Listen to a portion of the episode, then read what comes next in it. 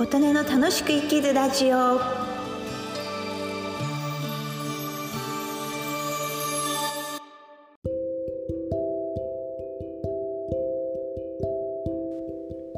皆様こんにちは。琴音です。今日は2022年6月13日月曜日のお昼です。今日はラジオトークのお題ガチャを回した時に出たお題。嬉し涙って流したことがある？というお話です。それで私は嬉し涙ってどうだったかな？と思い返してみました。ところなんとまた嬉し涙自分が流したことないことに気づきました。52年間生きてきて一度も嬉し涙を流したことない経験。流したことない経験って変な話ですけど流したことないのが当たり前の私から見たら流した嬉し涙を流す経験の方がレアな感じに、うん、感じるんですね。なんか多分他の方が聞くとょっと不思議かもしれないんですけど逆にねこのお題があって悲しい涙悔しい涙寂しい涙はたくさん流したんですけど嬉し涙を流したことない私の人生って何なの？となんかねすごく寂しさ悲しさを自覚して悲しくなったという。逆に皆様はじゃあどういう時に嬉し涙を流しているんだろう？というのをね知りたくなりまして、えー、ウェブで検索してみました。検索してみないとどんな時のシチュエーションで流してるかわからない。それでですねあの出てきた答えがプロポーズされた時に嬉し涙を流しました。あなんていうかねプロポーズされた時は嬉し涙流さなかったかな。若い頃に、まあ、勤めてすぐ18歳ぐらいの時にあの旦那からプロポーズされてでそっから6年間ちょっと経ってからそれからプロポーズを受けたというか結婚しようと決めたんですね。まあ、その間に紆余曲折していたので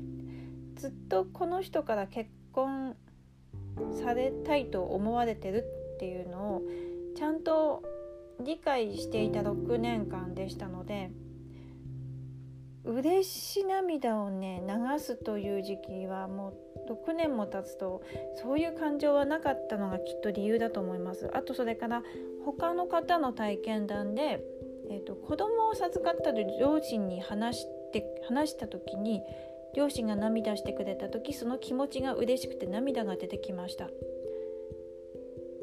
というあの他の方の体験談がありましてじゃあ私が子供授かった時両親がね見に来たんですけれどもなんか心からのおめでとうじゃなかったんですよね。なんか割と親子の確執が親の方が持ってる方でそれで冬だったんですよね子供を産んだのが12月だったんですけどなんか母親が「お父さんうちのストーブ気になるから早く帰ろう」って来て早々言って「です」で「はい一応見に来ましたよ」って帰りますよみたいな感じで特に考えもなく私それ見た時に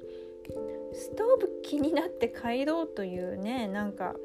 それにかごつけて「はい来ましたはい帰ります」っていうのがとってもじゃないけど、ね、今思い返しても嬉しくて涙が出るような状況じゃなかったですね。ちょっと両親に対してもうちょっと喜んでくれてもよくないって思ったことがあります。あとそれから他の方の体験で子供が生まれた時嬉し涙が出ました。で私自身は不妊治療をして授かった子供ではあるんですけど嬉し涙は出なくて逆に子供がねちょっと2週間早く生まれてしまったのでそれ見た時になんかね 2500g ない状態で髪の毛も全然生え揃わない状態でなんかこうすごく髪の毛もない。なんか耳の後ろだけちょこっとだけ毛が生えててなんか昔のお侍さんみたいなこう髪の毛がなく耳の上だけある状態でなおかつ未熟な状態未熟児の一歩手前のような状態だったので多分希望すると未熟児扱いになったと思うぐらいの体重の軽さでしたのでなんかこう生まれた時になんかこうすごくね人間の赤ちゃんではなくもっとその未熟なまま生まれてしまったのかなみたいな感じのなんか赤ちゃんっていう感じがしなかったんですよね。なんか不思議な不思議な何かを見ているような状態でそれでなので嬉し涙を流すという状態ではなかった感じがします。そうですね。なんか他の方見ますと今思えば子供のことばかりあの嬉し涙を流した時は子供のことばかりでした。とあるんですけどうーんあとそれから他の方ねウェブで出てきたのが大したことはないことなんですが褒められることは分かっていたのですがいざ褒められると涙が出てきました。これって嬉し涙ですよねという方ですね。その書き込みを見た時に私褒められたことほぼほぼないなと。だから嬉し涙流したことないのかもなーって。なんかね吹き込んでて悲しくなりました、まあ、こういう人でも元気に生きていますということです。皆様は嬉し涙どんな時に流してますか？もしよろしければ教えてください。今日もお聴きくださりありがとうございました。